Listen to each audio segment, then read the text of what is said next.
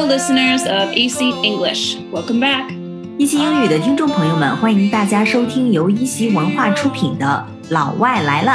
This is 偏偏 This is Mary. Mary。今天啊，我们要跟大家一起来聊一聊孩子跟谁姓这个问题。 Mm, so, which surname does a child take in Western societies? 嗯，为什么我们要聊这个话题呢？因为最近啊出了一件事儿，就是网红 Papi 酱在微博呢被骂了，因为他的孩子跟爸爸姓。 First, I have to say, I love the name Papi Jiang. I don't know why. It's so cute. It's just a cute name. So there's this influencer in China who's apparently caught some flack for letting her kid take the father's last name. 哎，刚才你讲到了这个 catch flack，对吧？你说这个 Papi 酱 caught some flack，这是什么意思呢？嗯 it means that someone will get criticism about something. 嗯，这个受抨击的意思，to catch flack for something. 嗯，哎，Mary，这个跟谁姓哈？在英文当中怎么说呢？We call this taking someone's name or taking someone's surname。哎，那在英语当中哈，这个 last name、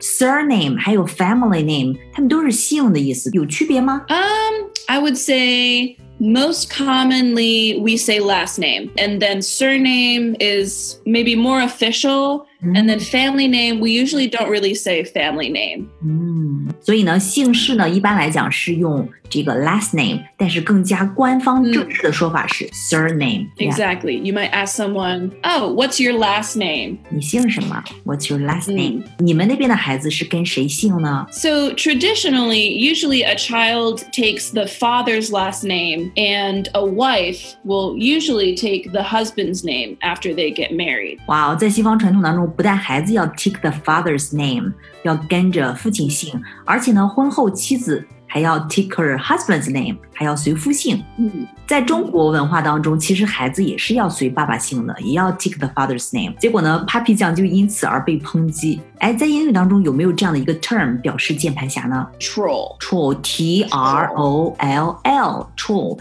键盘侠就是喷子。 These are people who have nothing better to do than just insult people on the internet and like have a lot of opinions about everything and get angry at everything. 对，所以呢，这种 troll 我们可以怎么用呢？我们可以说 he is a troll，right？ Hmm, he is a troll. You can also use it as a verb. So if someone is criticizing or being mean to someone on the internet, you can say, "Oh, he's trolling her." 啊，troll。那一群人呢，我们可不可以说 they are trolls？ Yes, a lot of trolls. There are a lot of trolls on the internet. 的确是。 So, children who are born to single mothers usually take the mother's last name, and then if she gets remarried, the child will take the stepfather's last name, which is actually how it happened with my dad. 哇哦，也就是说你的姓这个 Carta 就是你爸爸的继父的姓，对不对？ Yeah. 哇哦， 未婚妈妈，那么孩子会 take the mother's name，对吗？如果是后面又结婚了，孩子可能要随着 stepfather's name。那 modern life 当中呢，就是现代社会当中呢， So, we might say anything goes. 随便. If you want your kid to take the father's last name, it's okay. If you want them to take the mother's name, it's okay. If you want to like combine the two names together, anything is okay. Anything goes. 嗯，西方现代社会呢，孩子跟谁姓呢都是 anything goes，就是随便 anything goes。想跟爸爸姓 go for it，想跟妈妈姓 cool，对吧？想把爸妈的名字呃这个姓呢用这个连字符号连起来姓，it's also cool，right？嗯还可以把爹妈姓氏的字母拆分混合起来，变成一个新的 surname。反正就是 anything。但是这样的话，如果不跟爸爸姓，就是不会觉得奇怪吗？Um, yeah, some people do. Um, a lot of people will think it's weird if you have your kid have a different name of the than the father. It's just more understood and it's more accepted than it used to be. 嗯，很多人开始这样做，但是并不代表大家都 不觉得奇怪，对吧？只是比以前好接受了一些。嗯，哎，你知道 Mary 在中国哈，你看我有一个亲戚，爸爸呢姓孙，妈妈呢姓杨，孩子呢就叫孙杨什么什么什么。西方也有这种情况吗？We do have that. So we call this combining surnames，and we can hyphenate the two names. So if you have the mother whose last name is Smith and a father whose last name is Jones, it would be Smith hyphen Jones. 啊，也就是说就在两个呃爸爸的姓和妈妈的姓中间呢加一个 dash，adding a dash，right？、嗯加一个连字符号，变成一个新的姓。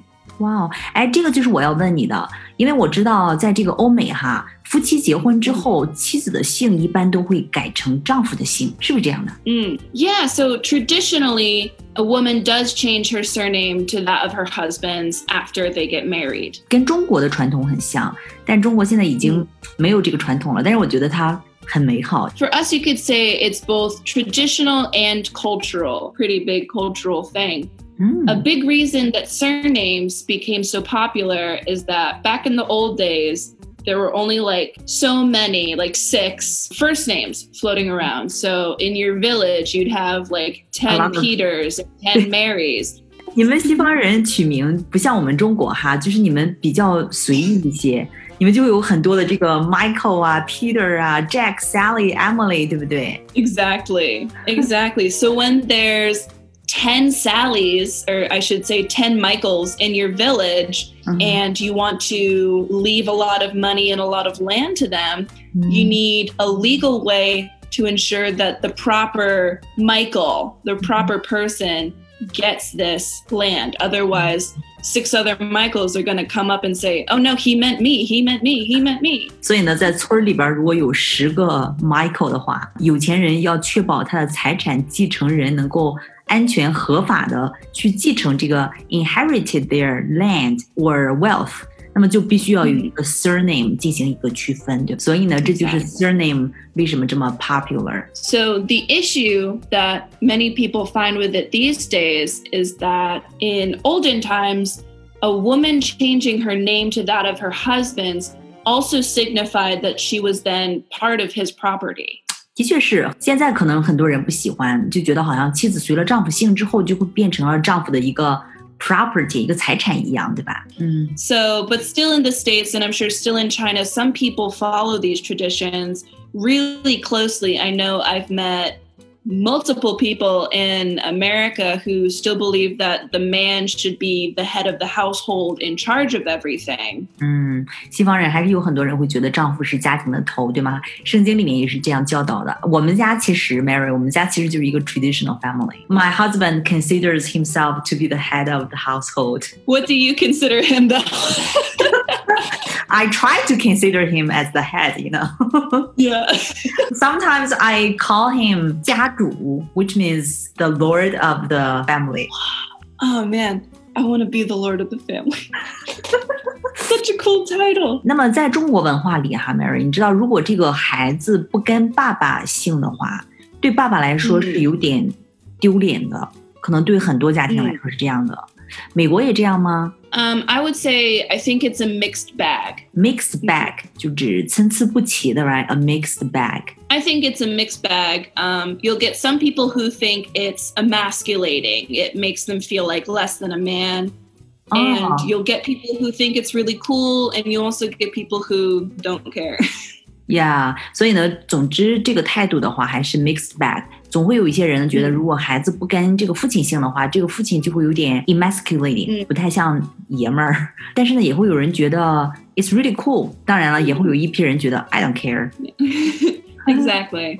嗯，所以呢是一个 mixed bag。Mm. 哎，谈到这个地方哈，我突然又想起来，美国人是怎么样称呼你们的这个 parents in laws，就是说啊、怎么样去称呼你的公婆呀，还有岳父岳母？我记得你们好像不会叫 dad 或者 mom，对不对？ I would say the majority of people just call them by their first names. 嗯， Um, 大部分人是不会叫公婆或者岳父岳母，叫他们爸爸妈妈，而是直接叫他们的 first name，就直接叫他们的名字。 yeah. Like Hey. my my sister-in-law calls my parents Linda and Charlie, and it's 嗯 normal. 嗯，他弟妹叫 Mary 的爸爸妈妈就直接叫名字 Linda 啊，这样的。 Hmm. 哎，那会不会有人叫 mom 或者 dad？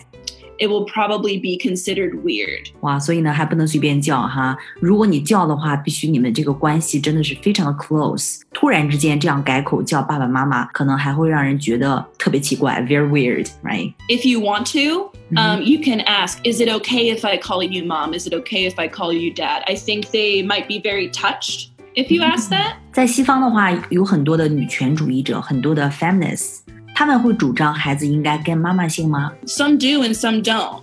Some don't care. ？Yeah, some do, Um, some don't, some don't care. Yeah. Like for me, feminism is about the choice that you can make. You can choose what you want to be if you want to have a career. Even if you want to be a stay at home mom, that is a feminist choice because you are choosing that. 女权主义其实是关于 choices，关于选择权的。我也觉得哈，嗯，真正的这个女权从来不是与男人为敌，真正的女权应该是我们应该特别的自强，对吧？应该积极的去工作呀，从政啊，从商啊，呃，成为各个行业的 特别棒的一些人才。并不是说你的孩子跟你姓，不跟爸爸姓就是一种女权。Yeah. Mary，你结婚之后，你想不想 take your husband's name？Unless I can find someone with a cooler last name than me, I will not change it. So, 你觉得你的 last name 特别酷，对不对 hmm, I really like my last name,？Mary 的 last name，她的姓是什么呢？Carta. 姓的意思。 Yes. There's a very important document in English history called the Magna Carta. 所以呢，西方国家当中有一个非常非常非常非常着名的，也特别重要的一个文献，叫做英国大宪章。所以呢，因为 Mary 的这个 last name，她的姓呢叫做 Carta，那么这个英国大宪章呢叫做 Magna Carta。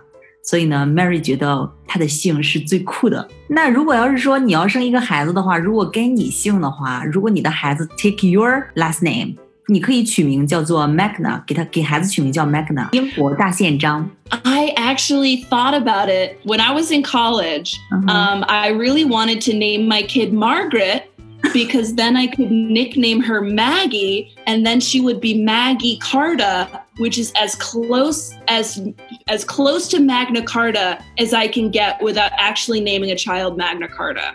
听起来，如果孩子叫如果孩子取名叫 Margaret，然后 nickname 就会变成 Maggie。Maggie Carta 听起来就跟这个 Magna Carta 特别像，变成英国大宪章了。哎，你知不知道我的英文名叫做 Margaret？ Yeah. so really, we should get married and then you can change your name to Margaret Maggie Carta. Think about it. 哎，Mary，你知道有有听众留言说特别喜欢你的 laughters，特别喜欢你的笑声，啊、真的不止一个个，大家都在说。Yeah. we can do we can do a podcast that's just me laughing for like 15 minutes. Good idea. I like There we go. You're welcome. 好，那我们今天呢就聊这些。 Yeah, I don't know about you, but I had a lot of fun talking about this topic and researching this topic, and I hope you guys have fun listening to this topic. 我们准备这个话题的时候呢，我们都觉得学到了非常非常多的东西，文化里的一些差异。希望你们呢也能够 find it interesting. Okay, so this is 偏偏 This is Mary. See you next time. See you next time.